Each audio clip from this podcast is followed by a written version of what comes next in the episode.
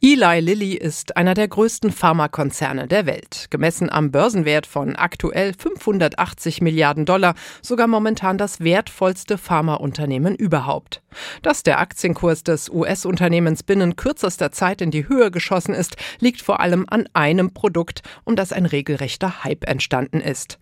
Der Abnehmspritze Zepbound, für die Eli Lilly von der Gesundheitsbehörde FDA vor kurzem die Zulassung für den amerikanischen Markt bekommen hat. Ein Medikament, mit dem abseitig vom Schönheitswahn vor allem die Hoffnung verbunden ist, damit Adipositas in den Griff zu bekommen, der Hauptrisikofaktor für Herz-Kreislauf-Erkrankungen.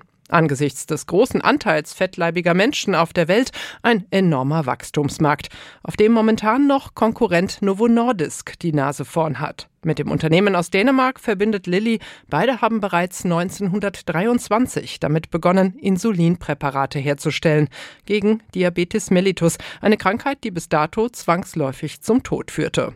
Und beide haben es geschafft, den Zusatznutzen eines Diabetesmittels weiterzuentwickeln und auf den Markt zu bringen, als Abnehmspritze eben.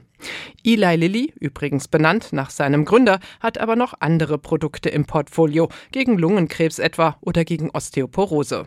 Den großen Erfolg brachte in den 80er Jahren das Antidepressivum Prozac, das wegen seiner antriebssteigernden Wirkung auch als Yuppie-Droge gefeiert wurde.